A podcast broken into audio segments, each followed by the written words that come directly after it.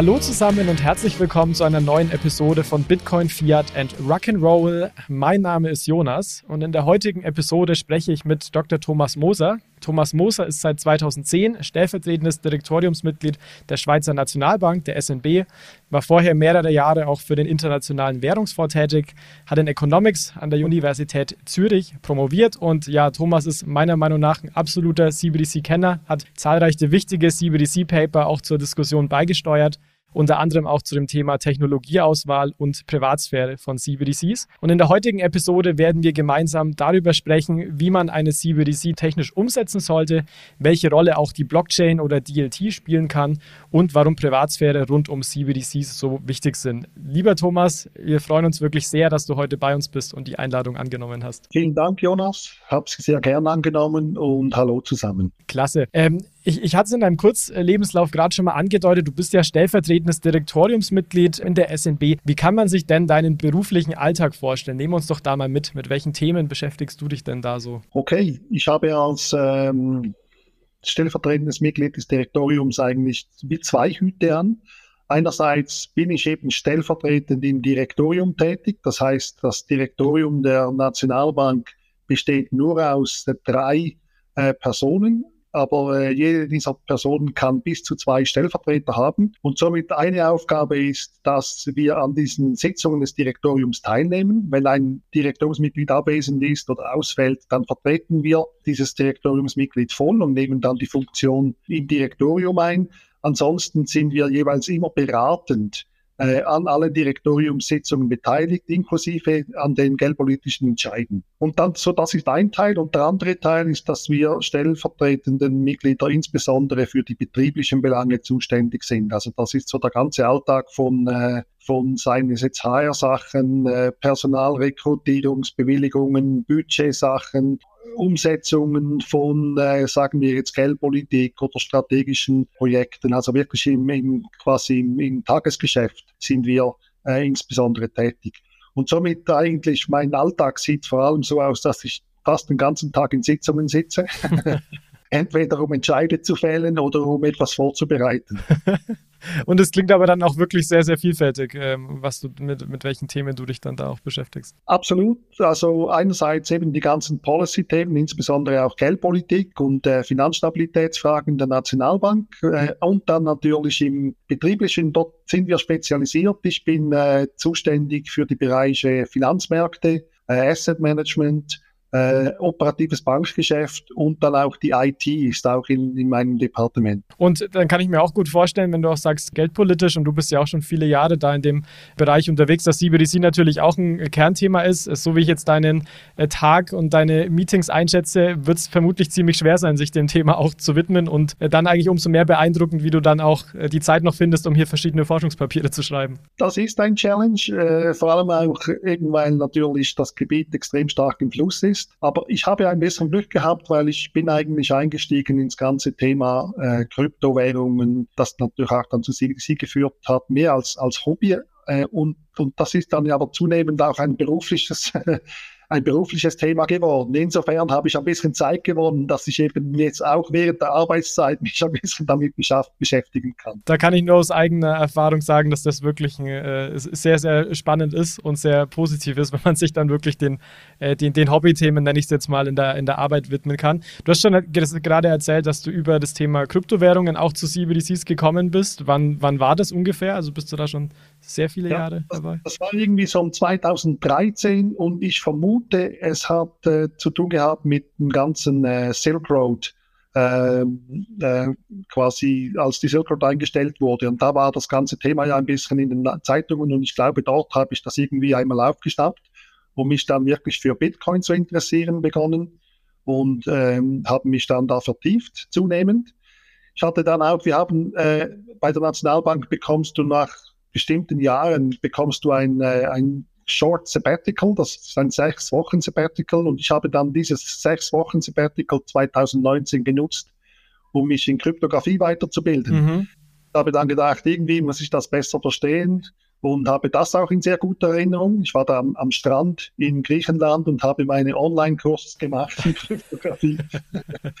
Und, äh, und dann ist, um diese Zeit ist es dann wirklich auch langsam ein Thema geworden für Zentralbanken, äh, mit, mit einerseits natürlich auch mit der Ankündigung von Facebook äh, bezüglich Libra, äh, wo es dann wirklich ein ernstzunehmendes Thema wurde und seitdem natürlich sehr viel Arbeit zu CBDC auch bei den, bei den Zentralbanken. Ja, Okay, sehr spannend. Ja, dann ist es tatsächlich sehr relativ ähnlich wie bei mir. Ich bin, glaube ich, auch 2018 zum Thema CBDC gekommen.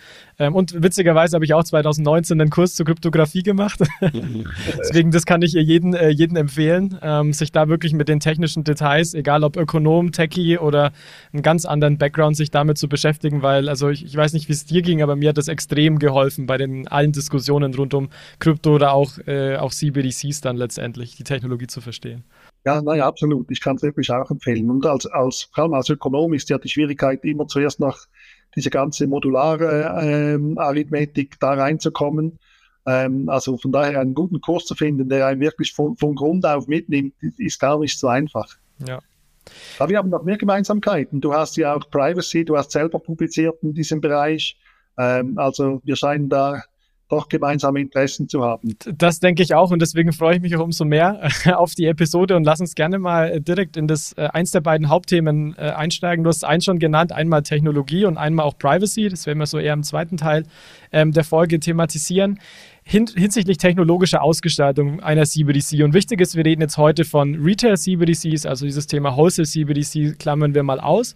Ich persönlich bin sehr froh, dass sich die Diskussion um CBDC und die Technologie extrem weiterentwickelt hat, weil vor vielen Jahren war es noch so, man hat äh, gesagt, ja, CBDC, das ist ja eine, eine Kryptowährung, die von der Zentralbank kommt und ja, das muss ja Blockchain-basiert sein und da habe ich so viele Diskussionen geführt, ähm, bis ich dann irgendwann man auch verstanden wurde, dass das nicht immer gleichzusetzen ist mit Blockchain.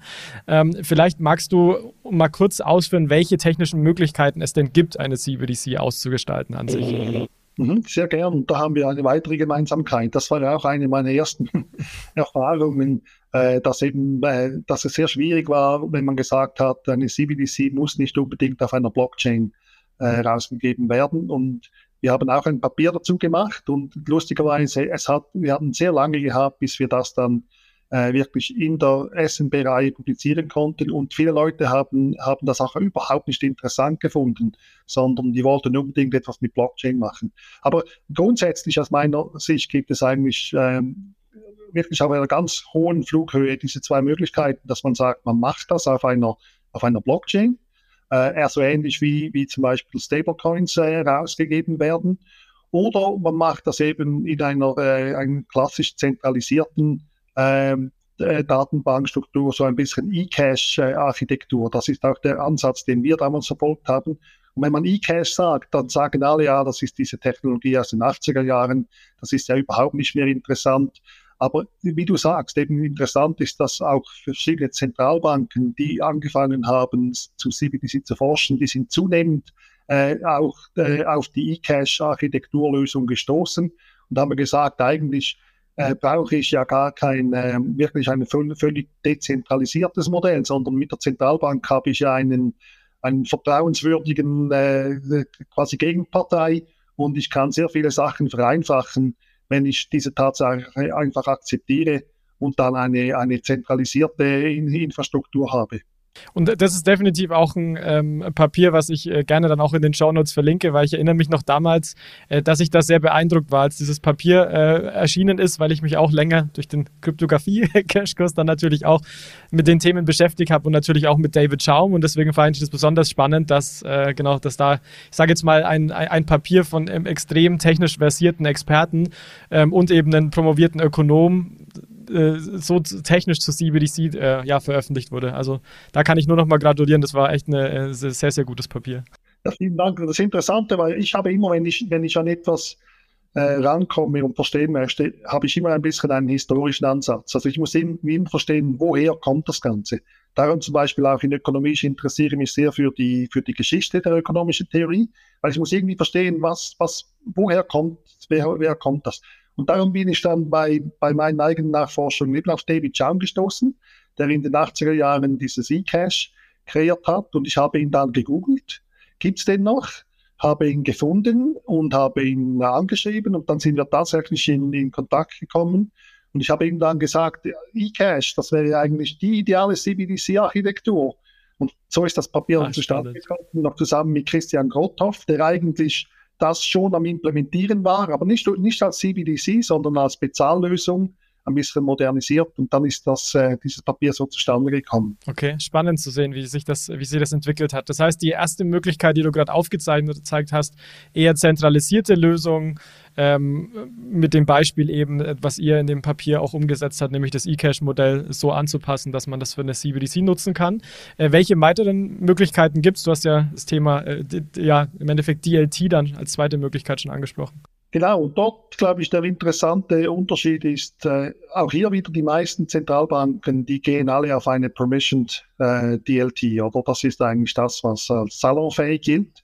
Ich habe aber auch hier das Gefühl, längerfristig wird sich da eher eine, eine uh, Public Permissionless Blockchain durchsetzen. Ist schwer vorstellbar für viele, aber ich glaube, äh, ich, ich weiß, die Analogie hinkt vielleicht ein bisschen, aber Internet ist ja etwas Ähnliches. Oder wenn man jemandem gesagt hätte vor, vor 30 Jahren, wir werden irgendwann ein öffentliches Netz haben, wo wir unsere Zahlungen durchmachen und so weiter, hätten alle gesagt, du spinnst ja. Das muss irgendwie schön geschützt sein. Du musst genau wissen, wer da teilnimmt und so weiter. Ich habe das Gefühl, das geht in eine ähnliche Richtung, weil, weil eine Public Blockchain mit extrem vielen Teilnehmern ist einfach sicherer, ist viel einfacher, das Ganze interoperabel zu machen, äh, alle mitwirken zu lassen. Und es gibt ja dann immer noch Möglichkeiten, dass man auf dieser Public Blockchain irgendwie einen Permission-Bereich einrichtet oder dass man das irgendwie unter Kontrolle hält wie das heute auch mit dem Internet passiert. Aber ich habe das Gefühl, das wird in die ähnliche Richtung gehen. Ist auch noch nicht der, der Status momentan bei den ganzen Arbeiten, die passieren, aber für mich eigentlich fast absehbar.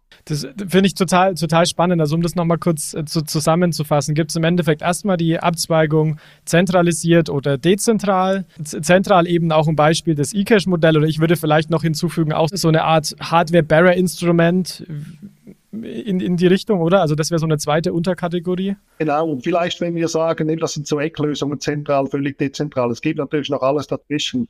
Äh, und zum Beispiel eine, eine äh, DLT, äh, die sich durchgesetzt hat, äh, sehr stark, vor allem im Bankensektor, ist also diese Corda-Lösung. Und die ist schon relativ stark zentralisiert. Oder also man, man kann da auch noch äh, Spielvarianten haben zwischen äh, zentral und dann völlig dezentral. Genau. Ja, das ist absolut, das ist total wichtig, weil ich, ich, ich mache auch den, die Unterteilung immer, damit man sich im Kopf so ein bisschen leichter tut, aber eigentlich ist es wirklich ein Spektrum und kein Schwarz oder Weiß. Ähm, und selbst Permission-Systeme können irgendwie dezentraler sein und Permission-less-Systeme könnten trotzdem eher zentral in bestimmten Governance-Eigenschaften sein. Deswegen ist es wichtig, das als Spektrum zu sehen. Und innerhalb der zweiten Kategorie dann der DLTs, du hast auch schon genannt, einmal Public DLTs und Permissioned äh, also das nochmal vielleicht als die verschiedenen Möglichkeiten. Und ich würde aber jetzt sehr, sehr gerne gern noch mal tiefer gehen, was du äh, direkt schon mal adressiert hast, nämlich die, sich diese verschiedenen Möglichkeiten mal etwas näher anzuschauen, weil ich finde es extrem interessant, äh, dass du eben auch das Potenzial von Public DLTs äh, hervorhebst in dem Kontext, weil ähm, mein Gefühl ist, wenn ich mich mit Zentralbanken austausche, dann ist es, ohne da jetzt natürlich alle über den Kamm zu scheren, das ist ganz klar, aber äh, da ist man, um es mal vorsichtig auszudrücken, nicht sehr offen, was äh, Public-Systeme angeht, sondern wenn dann doch Permissioned-Systeme Systeme. Würdest du das an sich vom aktuellen Sentiment äh, auch so sehen oder ist es nur in meinen Kreisen? Nein, ist absolut, das sehe ich auch so. Permission ist natürlich alle Sachen, die man kontrollieren kann und wo man genau weiß, wer, wer da mitmacht, äh, ist viel weniger angsteinflößend, als wenn man von Public spricht, im Sinne, dass da wirklich jeder äh, und jede mitmachen mit, äh, kann. Und, aber eigentlich ist ja genau der Bitcoin aus meiner Sicht ist ja der große Durchbruch eben genau das zu ermöglichen auf einer Public Blockchain oder wo man eben genau nicht weiß, wer, wer ist drin, wo jeder rein kann und jeder raus kann wieder. Äh, und, und die wirkliche Stärke, der, was, was äh, Bitcoin gebracht hat, die Blockchain-Technologie, ist eigentlich eben genau auf der Public Blockchain. Und die Permission, das sind, das sind eigentlich, da geht man, würde ich mal böse sagen, eigentlich vor die Bitcoin-Revolution zurück und macht Sachen, die schon möglich gewesen wären vor, vor 20 Jahren. Du hast schon als Vorteile gerade auch angesprochen hinsichtlich Public DLTs natürlich das Thema äh, Interoperabilität. Ich könnte mir auch vorstellen, dass es natürlich Vorteile, Vorteile gibt, wie du es auch schon genannt hast, hinsichtlich, wer kann am System teilnehmen, also dass das System erstmal offen ist, also das Thema Zensurresistenz würde man vielleicht sagen. Was wären noch weitere Vorteile, die du bei, für eine CBDC auf einer Public DLT sehen könntest oder dir vorstellen könntest? Also ein großer Vorteil ist natürlich einerseits einmal die Resistenz natürlich. Je mehr Nodes das man hat, äh, desto resistenter ist das Ganze. Das ist sicher ein, ein großer Vorteil grundsätzlich der Dezentralisierung, oder dass man, dass man resistenter wird. Auch die Sicherheit erhöht sich, oder je mehr, je mehr Teilnehmer man hat, je größer das Netz äh, ist, äh, das Netz ist auch sicherer. Und dann die, die Leute, wenn, wenn, wenn alle teilnehmen können und mitbauen können und eigene Anwendungen machen können, dann schöpft man natürlich auch die, die Innovationskraft äh, einer, einer viel größeren Gruppe, als wenn man das geschlossen hält. Also man hat, man hat viel mehr Innovation auf einer Public Blockchain, weil, weil auch klar ist, dass da alle mitmachen können, mitprobieren können. Also das ist, äh, finde ich, ein, ein, ein sehr großer Vorteil. Und das ist natürlich auch das, was die Interoperabilität fördert, damit eben alle wissen, an was man baut und, und, und, und DeFi, also Decentralized Finance, ist ja das beste Beispiel dafür, wie eben hier neue Applikationen kommen, kommen, die miteinander kombinierbar sind, die miteinander interagieren können. Und ich glaube, das sind alles Vorteile, die man sich äh, leicht verspielen kann, wenn man in eine Permissioned äh, Blockchain geht. Und diese, die, das finde ich eigentlich sehr spannend, dass man Open Source als Innovationstreiber da eigentlich ansehen kann. Und äh, dieses Mindset, muss ich sagen, würde ich mir ehrlich gesagt häufiger in Diskussionen wünschen, weil häufig ist es nur so, ja, Open Source, das, wir wollen das nicht Open Source stellen, weil dann wissen die Leute ja genau, was wir gemacht haben und was wir nicht gemacht haben. Und ähm, aber ich, ich, ich finde es absolut richtig, weil da, dadurch kann sich im Endeffekt so viele neue Use Cases, so viele Schnittstellen, du hast Interoperabilität angesprochen, weiterentwickeln, die es durch, ich nenne es jetzt mal Proprietary Systems in dem Sinne eigentlich überhaupt nicht geben wird. Und man weiß ja gar nicht, wo das Potenzial in Zukunft ist, wenn man wirklich auf Open Source aus, äh, aufsetzt, entsprechende Systeme. Das war übrigens auch ein, ein Thema, bei dem wir sehr viele negative Kommentare bekommen haben in der ursprünglichen, äh, also in der, in der Draft-Version von unserem äh, Working Paper, dass wir gesagt haben, eine CBDC muss Open Source sein. Aber äh, genauso wie, also die Kommentare waren auch, das geht doch nicht, das ist gefährlich, oder? Das sehen die Leute genauso macht, aber es ist genau das Gegenteil der Fall. Es ist weniger gefährlich, weil eben äh, viele Leute, viel mehr Leute mitdenken können und dich auf Fehler hinweisen können. Fehler werden in der Regel auch schneller behoben. Man muss nicht warten, bis die entsprechenden, äh, die da Zugang haben, das Problem gelöst haben. Und das andere, was doch ganz entscheidend ist, gerade wenn du äh, das Vertrauen haben willst gegenüber der Bevölkerung, insbesondere auch wenn du Privatsphärenschutz einbaust, dann ist natürlich essentiell, dass du genau zeigst, was du machst kannst nicht einfach nur versprechen, äh, dass, du das, dass du das machst, sondern du musst zeigen, was du machst. 100 Prozent. Und, und ganz spannend, eine kleine Anekdote von meiner Seite. Ich war letzte Woche in Berlin, war von der äh, FDP ein Blockchain Roundtable und da waren eben auch Vertreter der EZB unter anderem äh, da und auch des deutschen Finanzministeriums. Und da habe ich im Endeffekt auch gefragt, ähm, alles schön und gut angenommen, wir einigen uns jetzt auf eine CBDC für die Eurozone von den Eigenschaften, die vielversprechend ist. Und da reden wir später noch drüber, was das bedeutet, zum Beispiel hinter Privatsphäre. Aber meine Frage dann, wer kann wer garantiert mir, dass in, sagen wir in fünf Jahren, wenn es ein Update, nenne ich es jetzt mal, ein Update gibt, sei es durch geänderte politische Verhältnisse oder neues Zentralbankdirektorium oder, oder Rat oder ähnliches, dass dann nicht manche Designeigenschaften komplett über den Haufen geworfen werden, ohne eigentlich politisches Mandat. Und da war die Antwort leider äh, ja, etwas unzureichend, weil es darauf wirklich keine gab. Und ich sehe das auch als, als Problem, beziehungsweise andersrum als Chance für Open Source, wenn man wirklich sagt, Code is Law. Dazu habe ich mich erstmal committed und man kann das vielleicht auch nur mit einem politischen Prozess dann wieder fundamental ändern. Aber ich, ich finde, für die, für die Governance und für die Ausgestaltung und auch für den Schutz der Bürger ist das auch ein extrem wichtiger Aspekt, der leider zu häufig nicht so gesehen wird aus meiner Sicht. Da kann dem voll zustimmen. Ähm, spannend, dann haben wir jetzt mal die Public DLTs ein bisschen unter die Lupe genommen. Ähm, du hast den Vergleich gerade schon gemacht mit Permission-Systemen, dass es eigentlich sich so ein bisschen anfühlt, dann wie einen Schritt wieder zurückzumachen, ähm, anstatt einen Schritt vor, wenn man Permission-Technologien für eine CBDC verwenden würde. Würdest du dann tendenziell von Permission-Systemen abraten oder siehst du auch Vorteile in den Permission-DLTs? Ja, ein Riesenvorteil ist natürlich, dass es einfacher skalierbar ist, weil es ist zentraler. Oder eine Permission DLT ist natürlich schon zentralisierter und äh, zentralisierte Systeme sind grundsätzlich viel einfacher skalierbar. Und wenn du eine Permission hast oder die, wo du relativ wenige Teilnehmer, also wenige Teilnehmer hast, äh, wird einiges vereinfacht. Und Permission ist natürlich auch die ganze Frage der Regulierung bezüglich Geldwäscherei und so weiter viel, viel einfacher, weil du weißt ja genau, wer erstens bestimmst du oder bestimmt eine zentrale Partei quasi, wer Zugang haben darf und, äh, und auch, die weiß dann auch, äh, wer das ist. Und zum Beispiel in der Schweiz haben wir ja diese äh, Six Digital Exchange, das ist eine Permission, eben eine Coda, Permission Blockchain. Und das ist natürlich viel einfacher so aufzusetzen. Man weiß genau, wer teilnehmen kann. Nur regulierte Finanzmarktteilnehmer können teilnehmen. Also es ist als erster Schritt ist das vielleicht ein ganz guter Anfang, um einmal so eine DLT-basierte Infrastruktur aufzubauen. Und vielleicht ist es dann erst in einem zweiten Schritt möglich, äh, auf die Public zu gehen.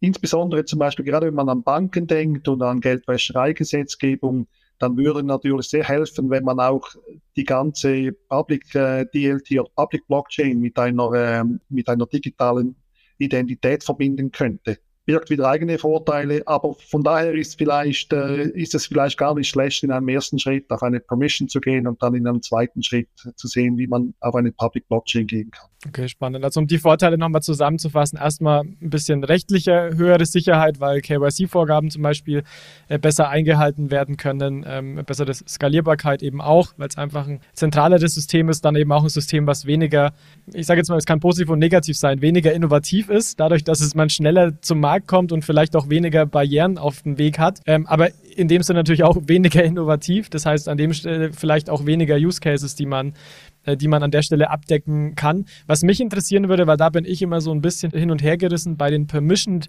DLTs, wie du die Permissioned DLTs hinsichtlich Interoperabilität einschätzt, weil was ich mich sehr häufig frage oder auch die Erfahrung, die ich habe bei vielen CBDCs, die auf DLTs basieren, dass die auf Permission-Systemen trotzdem natürlich zwangsläufig nicht interoperabel sind und man da wieder Brücken bauen muss. Wir wissen aus der Kryptowelt, es sind Probleme.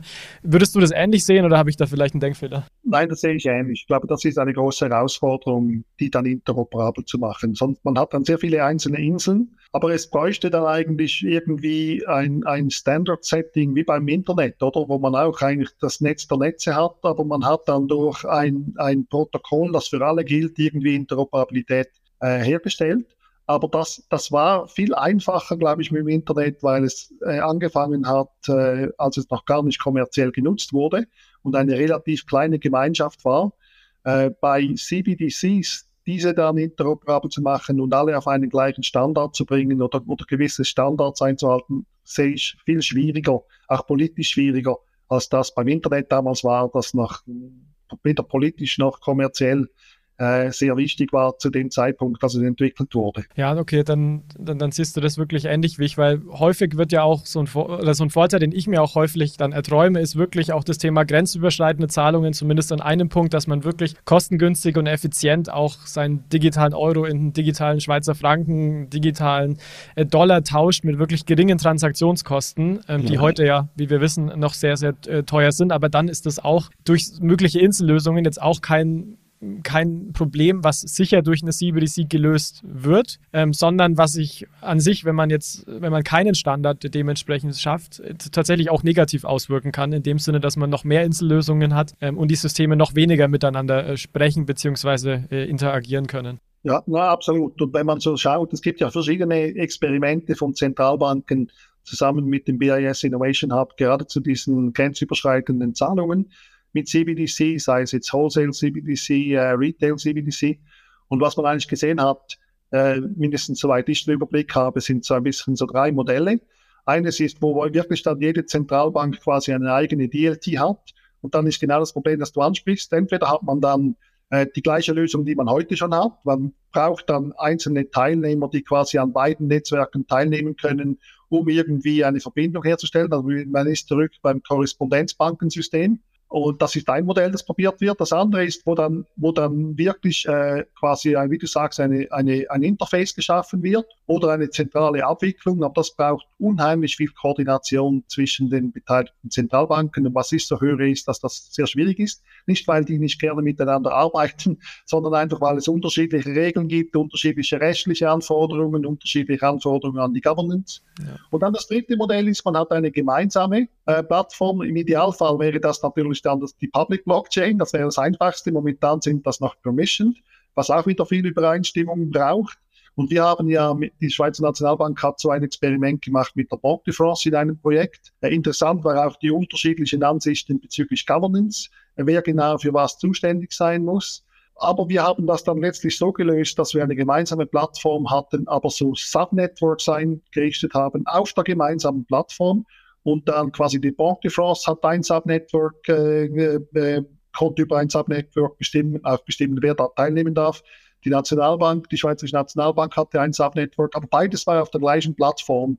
Und das ist so eine, eine Zwischenlösung. Aber hier natürlich genau ein, ein super Beispiel, wo die Public Blockchain äh, das eben sehr, sehr vereinfachen würde. Absolut, weil die Public Blockchain wäre dann quasi ein neut also neutraler Technologielayer in dem Sinn. Man hätte man hätte hohe Interoperabilität, auch Modularität, wenn man jetzt an Ethereum denkt, ne, dass man da ähm, verschiedene ERC-Token dann ne, also Nutzen transferieren kann. Das wäre tatsächlich ein extremer Vorteil, wenn es um äh, grenzüberschreitende Zahlungen äh, geht an der Stelle. Jetzt haben wir über Public und Permission DLTs, Vor- und Nachteile jeweils gesprochen. Ähm, und da ist auch wichtig zu erwähnen, ähm, dass wir das, das Paper, was ähm, du auch geschrieben hast, zusammen mit, ähm, mit tollen Co-Autoren DLT Options for CBDC natürlich auch äh, verlinken. Also jeder, der es da nochmal nachschlagen möchte, ihr findet den Link dann in den Show Notes. Und du hast aber eben noch ein zweites, unter anderem, ein zweites äh, sehr gutes Paper geschrieben, wo du auch schon äh, kurz darüber berichtet hast, nämlich zusammen äh, mit Christian Grotthoff und David Schaum, eben, wo ihr ein konkretes CBDC-System auf Basis des ich sage jetzt mal, einen angepassten E-Cash-Ansatz verwendet, was dann eher ein zentralisierter Ansatz wäre. Deswegen da konkret äh, auch die Frage, wo siehst du denn zentrale Technologien jetzt überlegen hinsichtlich äh, oder im, im, im, Gegensatz zu äh, Public und Permission DLTs? Also ich, ich bin ja sehr früh äh, davon ausgegangen, wenn man eine Zentralbank möchte überhaupt im Netzwerk, dann, dann ist eigentlich zentral, ist sehr naheliegend, oder? Weil, weil die, die Zentralbank selber muss man dann nicht mehr äh, distributen. Man sieht auch äh, ja interessanterweise auf, der, äh, auf, der, äh, auf, der, auf den Blockchains, dass das, was wirklich verwendet wird, das Geld, Stablecoins, die werden in der Regel die meisten oder mindestens die populärsten, die sind auch zentral, werden die rausgegeben von einer zentralen Einheit. Also für eine, für eine äh, für, für die Raus Ausgabe einer CBDC finde ich eigentlich ein, äh, eine, ein zentraler Ansatz sehr natürlich. Äh, aber das heißt natürlich nicht, dass, dass dann diese CBDC nicht auf eine eben zum Beispiel äh, Public Blockchain gehen kann. Und interessanterweise, wir haben dieses eCash-System, eben das Papier, das du erwähnt hast, ähm, das war wirklich das klassische eCash-System, das ist ausgekommen ohne, ohne Blockchain. Wir haben momentan ein Papier, habe ich mit David Schaum das heißt eCash 2.0. Wir sind gerade am überlegen, ob es nicht 3.0 bald sein sollte. Aber die Idee ist dort auch wieder eCash-Architektur. Aber wir haben den Schritt gemacht, dass man dann eigentlich, wenn man einen Coin bezieht als User, dann kann man äh, einen Hash von diesem Coin auf eine beliebige Blockchain, auf eine beliebigen Blockchain abspeichern und dann eigentlich über die Blockchain auch Zahlungen tätigen. Okay. Das Ganze wird extrem viel komplizierter. Wir sind daran, das Ganze auch umzusetzen in einem Projekt mit der Nationalbank und mit dem äh, BIS Innovation Hub. Das Ganze heißt Projekt Tourbillon. Und wir sind wirklich daran, dort diesen Prototypen zu bauen und hoffen, dass wir im Herbst oder sicher Ende Jahr mit einem Bericht rauskommen können. Das, das wäre wirklich fantastisch und da, da rattert jetzt gleich mein Hirn, weil wir haben auch ein paar äh, Episoden äh, aufgenommen, äh, zum Beispiel mit Bitcoin zum Taproot-Update, was ja ein sehr technisches Thema ist, aber was im Endeffekt auch ermöglicht, Metadaten in die Bitcoin-Blockchain zu speichern. Das heißt, theoretisch nur, nur laut gedacht könnte man dann ja auch sagen, man hat diesen Token, der von der Zentralbank kommt und kann den dann sowohl über die Public Bitcoin Blockchain als sogar zukünftig vielleicht auch über das Lightning Netzwerk oder andere Kanäle dann letztendlich zu verschicken. Absolut. Technisch wäre das dann möglich äh, und natürlich kommen noch die ganzen Legal ja.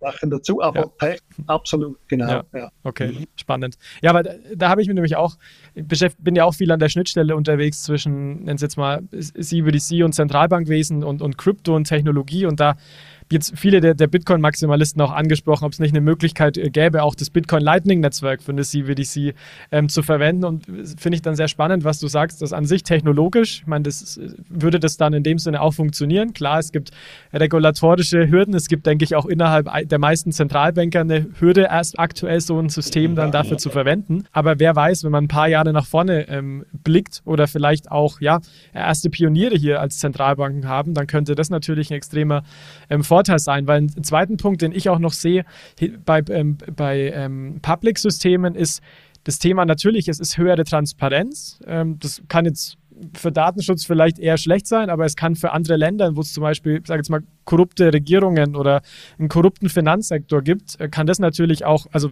wenn man das natürlich möchte dann, aber für die Bürger wäre es zumindest ein Vorteil, auf so einer Infrastruktur dann auch wirklich Assets zu schicken, weil man sich sicher sein kann, das Geld kommt an, das Geld ist wirklich da. Ähm, und also das ist, denke ich, auch was, was, was wir häufig in den Sphären, in denen wir unterwegs sind, oder ich zumindest für mich persönlich gesprochen, ein bisschen ausklammer, aber was auch ein starker Vorteil in Schwellen- und Entwicklungsländern sein kann, wenn man an Permissionless-Systeme denkt.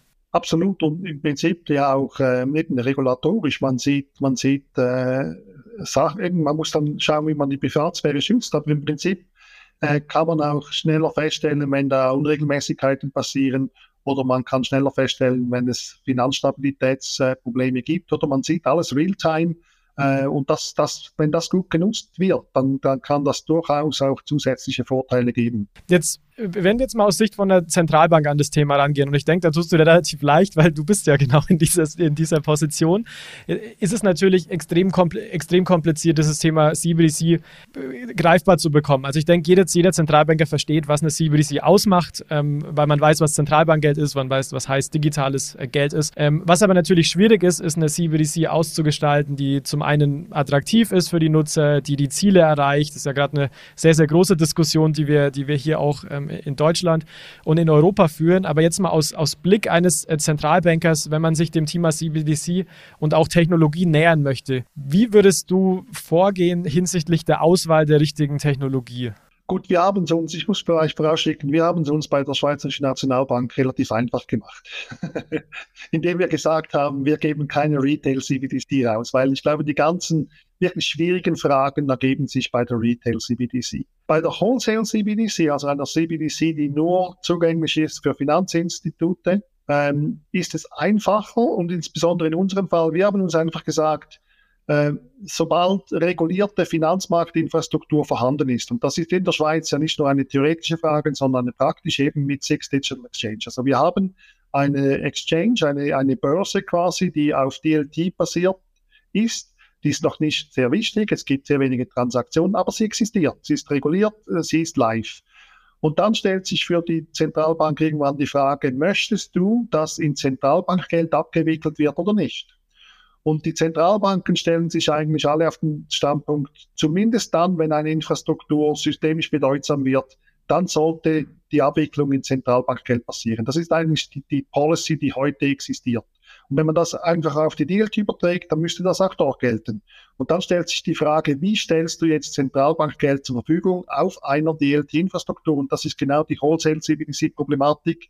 Und wir haben gesagt, wir widmen uns diesem Problem, weil dieses Problem, falls DLT sich wirklich durchsetzen sollte, dann ist das eine Frage, die gelöst werden muss von den Zentralbanken. Und, und dann die Technologiefrage, die du stellst, ist dann relativ einfach in dem Sinn, einfach die Technologie, die die entsprechende Finanzmarktinfrastruktur braucht. Das ist eine Möglichkeit und das ist der Ansatz, den wir gewählt haben. Wir, wir äh, haben unsere Wholesale CBDC-Experimente und Nachforschungen eigentlich auf diese DLT gemünzt, die eben SIX verwendet.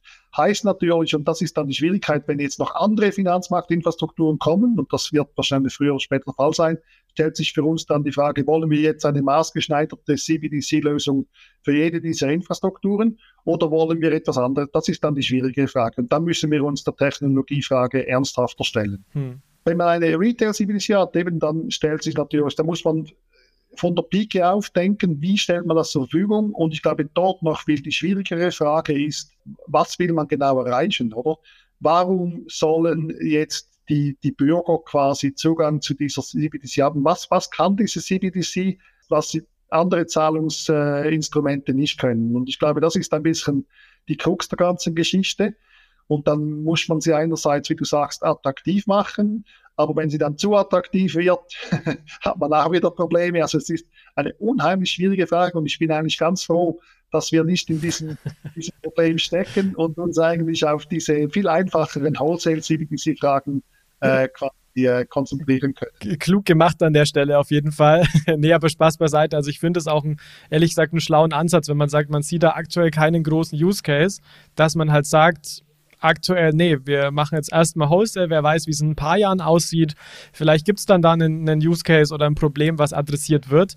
Ähm, ich finde, da muss man auch einfach so, so ehrlich sein und die Diskussion, die, die vermisse ich leider bei einigen Zentralbanken, wo ich das Gefühl habe, man macht es, ähm, man macht es, weil es andere auch machen, vielleicht mit so ein bisschen Blick, äh, Blick nach China, wo sich irgendwas zusammenbraut, aber man kann da nicht wirklich so rein, reinschauen, aber vielleicht wird der digitale Yuan ja dann auch international verfügbar und das wirkt sich vielleicht negativ auf Euro, Dollar aus, also man viel Konjunktiv an der Stelle.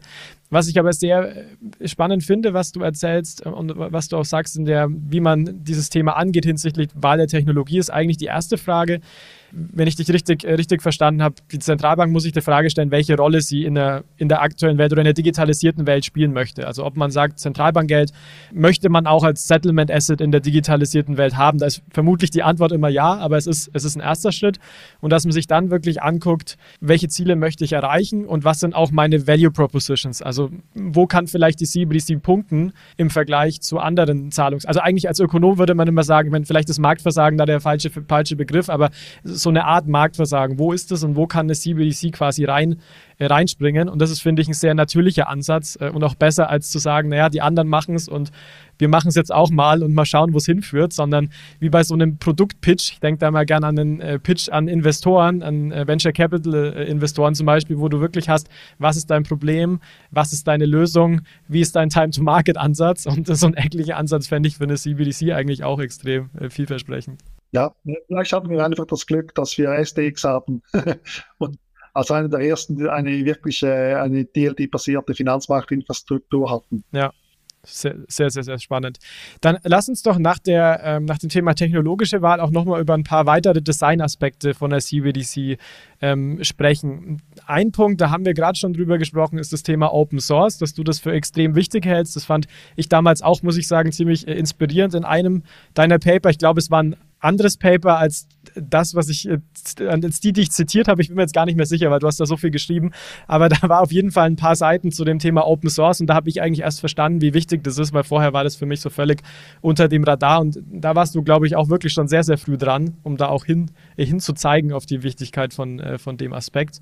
Ähm, vielleicht ne neben dem Thema Open Source, wir haben es schon so ein bisschen adressiert, aber wie, wie stehst du zu dem Thema Privatsphäre oder Anonymität bei einer CBDC? Ja, das ist ein Thema, das mich, das mich eigentlich auch sehr stark interessiert. Und äh, ich habe natürlich auch dein Paper dazu gelesen, ist auch ein Thema, das dich interessiert. Ich, ich finde das wichtig, aber es ist ein, ein sehr schwieriges Thema, weil äh, natürlich sofort gesagt wird, ja, wir möchten nicht äh, Geldwäscherei und, und illegale Aktivitäten unterstützen, möchte ich auch nicht, oder auch nicht Steuerhinterziehung. Und, äh, und das ist ein heikles Thema, das ist insbesondere auch immer aus der Schweiz herauskommend ein heikles Thema, gleichzeitig Schweiz auch eine, eine Tradition, glaube ich, dass die Privatsphäre sehr geschätzt wird. Ich, ich glaube, es ist wichtig.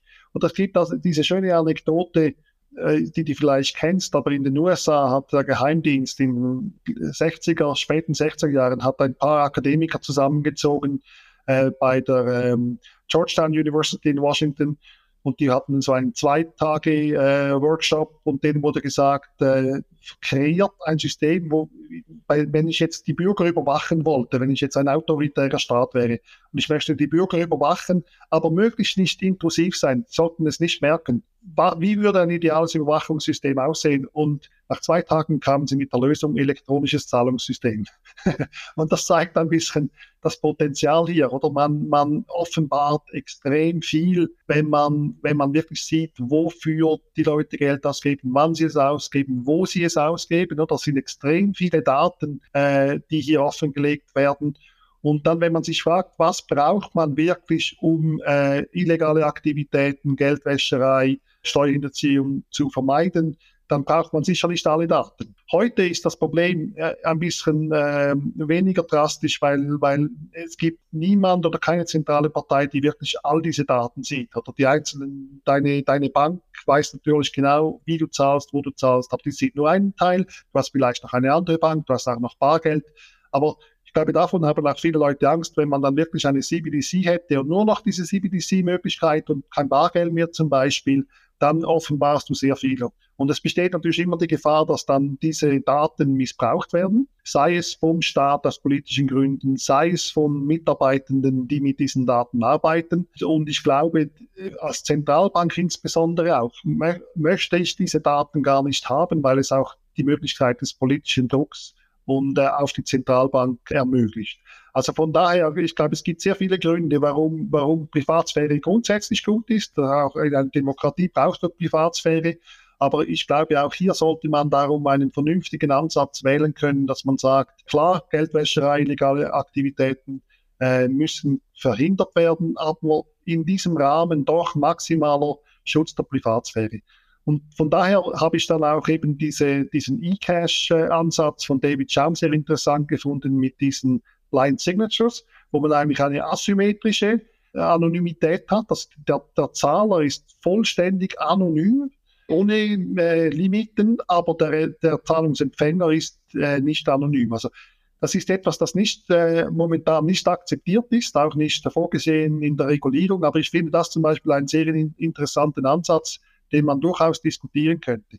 Jetzt ist natürlich die Diskussion geht eher um Limiten, dass man sagt, man macht irgendwie ein Wallet, äh, ein spezielles Wallet, äh, wo man dann bis zu einer bestimmten Limite quasi anonym bleiben kann. Aber eben, wie du ja selber weiß, das dann wirklich auch noch kryptografisch zu bewerkstelligen, dass das dann wirklich auch anonym bleibt, ähm, ist, ist extrem schwierig. Also es, es ist eine, äh, eine, ich glaube, eine wichtige Frage, aber auch eine extrem interessante, technisch interessante Frage.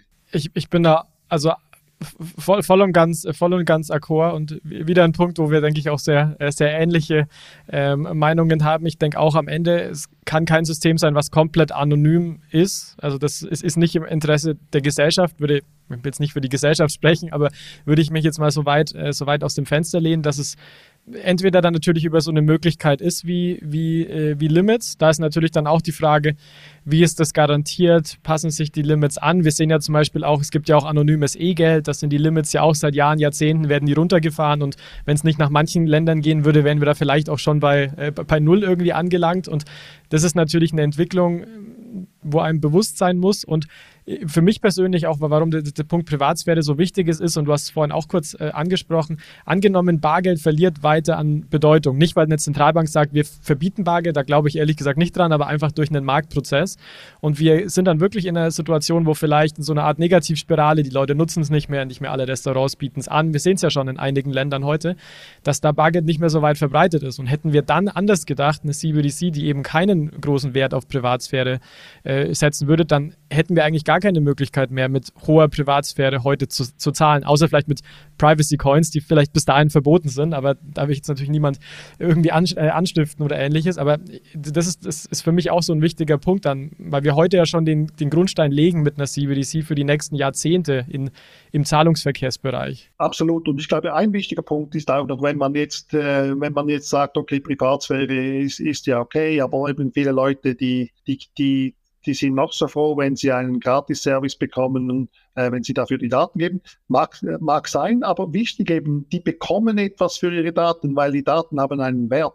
Und die Daten haben einen Wert, genau weil sie noch die Möglichkeit haben, eben die Daten nicht zu geben.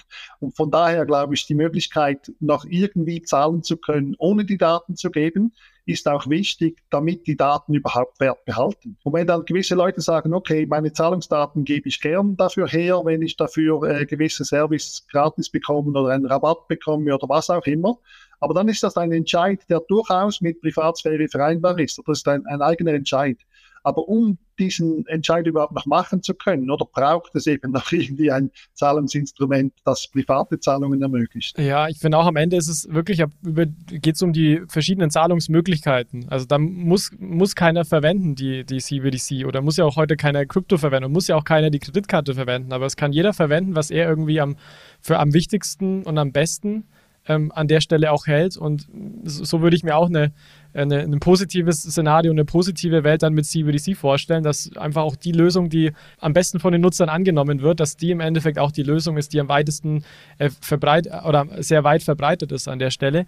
Und was, was du gerade auch schon angesprochen hast, ist das Thema eben, dass es nicht leicht ist, natürlich Privatsphäre zu sichern. Also ich, muss auch sagen, mit dem Thema Privatsphäre, da gibt es natürlich jetzt auch keine Legaldefinition. Also es meint auch jeder was anderes. Also wenn ich teilweise eine, ähm, verschiedene Reden auch von Fabio Panetta lese, dann hört man da auch, ja, wir als Zentralbank, wir haben ja gar kein Interesse in den Daten, die Daten zu monetarisieren, wir wollen das ja gar nicht. Und da will ich das, das, glaube ich auch in dem Sinne. Dass, ich würde das nicht einer Zentralbank unterstellen. Aber da vielleicht nochmal die, die Frage an dich. Ist es für dich auch ein Modell, wo du sagst, es ist vielversprechend, wenn man einfach eine ich sage jetzt mal ein Beispiel, sagt, naja, wir, wir, also die Zentralbank verspricht, dass die Privatsphäre hoch ist und dass wir vielleicht nach x Jahren oder Monaten die Daten löschen? Oder sagst du für dich eine vielversprechende Variante wäre schon, dass es wirklich kryptografisch unmöglich ist, eigentlich äh, in dem Sinne etwas zurückzurechnen oder da reinzuschauen, sei es durch blinde Signaturen, wie ihr sie in dem Papier beschreibt, oder sei es durch Zero-Knowledge-Proofs oder gibt ja inzwischen viele kryptografische Möglichkeiten.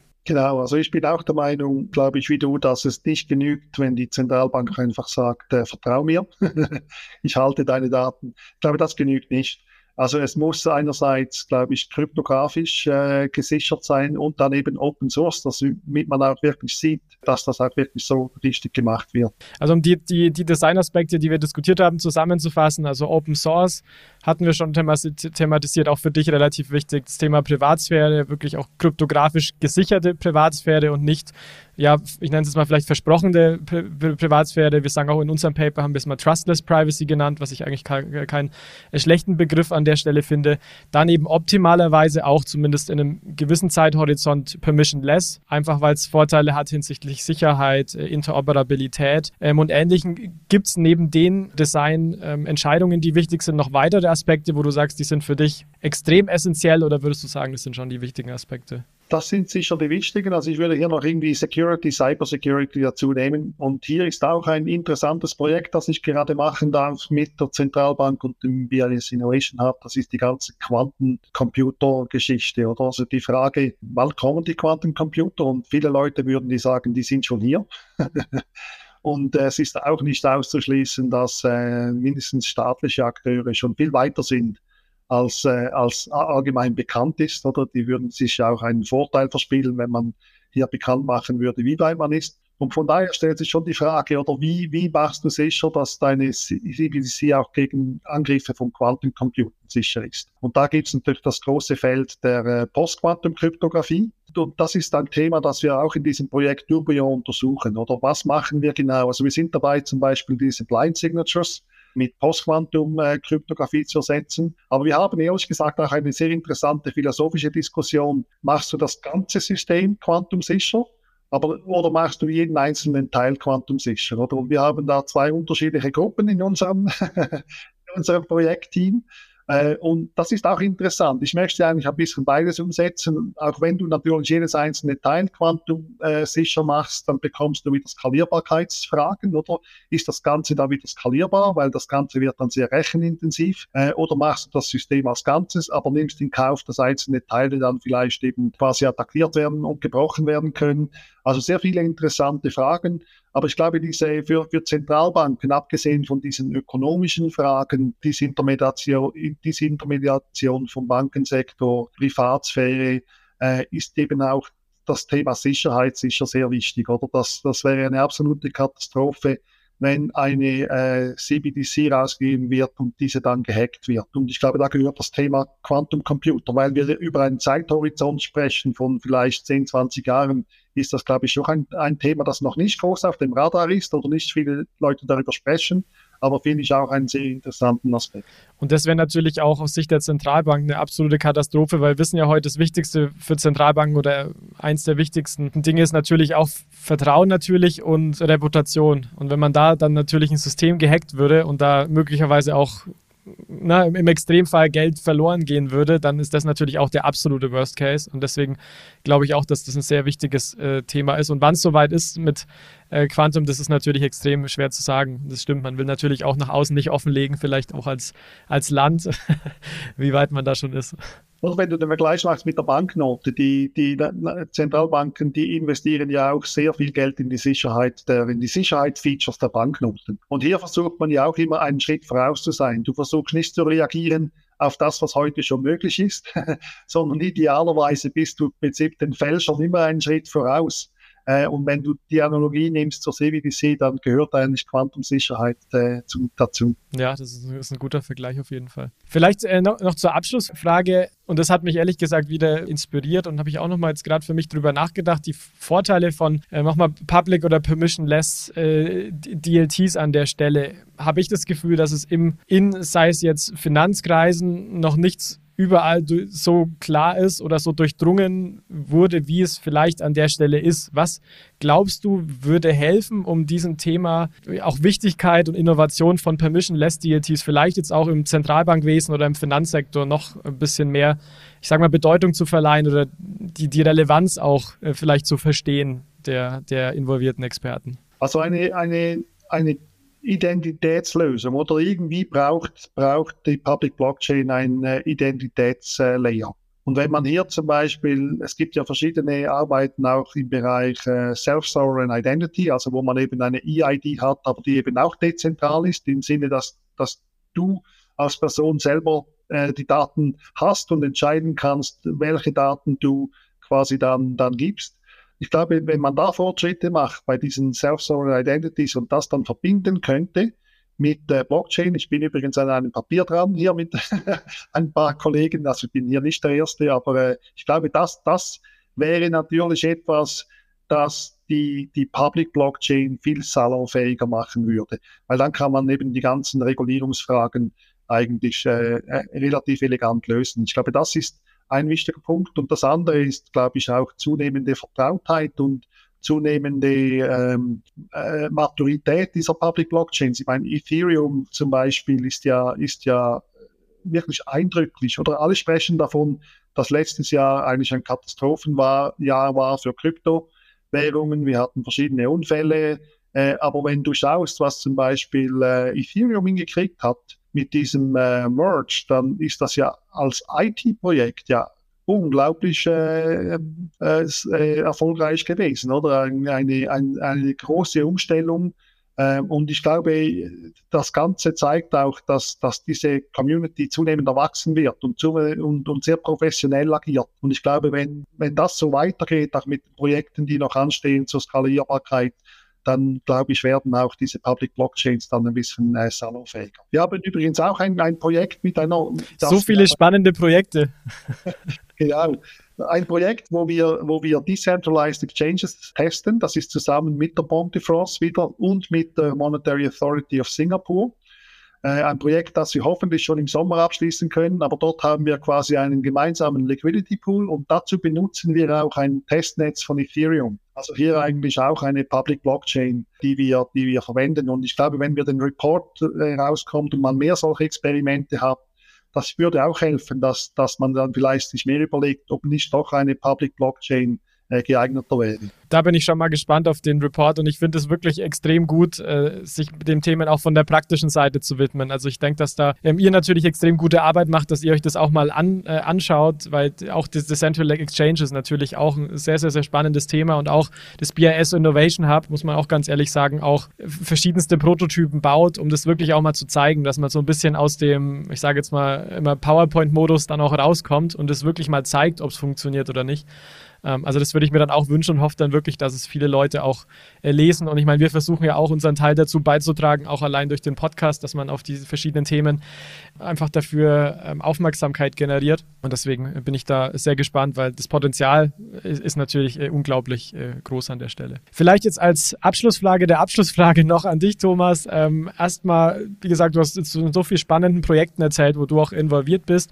Wo kann man denn insgesamt mehr auch über dich und über deine Arbeit erfahren? Ähm, ja, einerseits über ähm, meine, meine Papers sind alle, äh, wie heißt das, Research, ich weiß nicht mal, wie die Seite genau, heißt. ResearchGate. ResearchGate, dort versuche ich die Sachen abzulegen.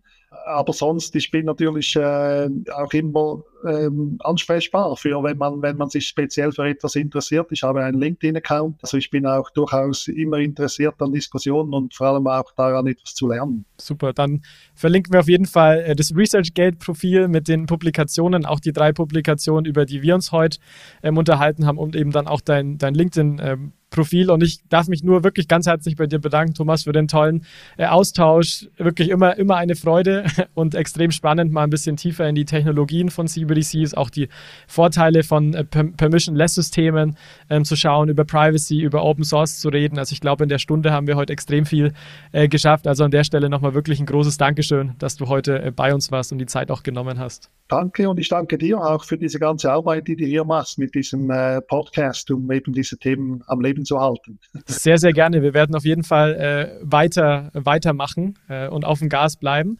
Und natürlich auch ein riesen Dankeschön noch an euch, liebe äh, Zuhörerinnen, liebe Zuhörer. Schön, dass ihr wieder dabei wart und dem Gespräch heute gefolgt seid. Wenn ihr uns natürlich einen Gefallen tun wollt und den Podcast mögt, dann empfehlt uns gern weiter, bewertet uns, ähm, kommentiert unsere Beiträge auf Social Media und ja, leistet so dann auch den Beitrag, um die äh, ja, Weiterbildung rund um CBDCs, Blockchain und Krypto voranzubringen. An der Stelle nochmal nochmal danke an dich, Thomas, und an alle Zuhörer und Zuhörer noch einen schönen Resttag und bis zum nächsten Mal. Ciao, ciao. Ade. Achtung, Disclaimer. Die Inhalte spiegeln die private Meinung der Hosts wider, dienen ausschließlich der allgemeinen Information und stellen keine Anlageberatung oder Kaufempfehlung dar. Es gilt, do your own research, informiert euch, bevor ihr Investments tätigt. Das alles findet ihr auch auf unserer Website unter www.bfrr.de/disclaimer.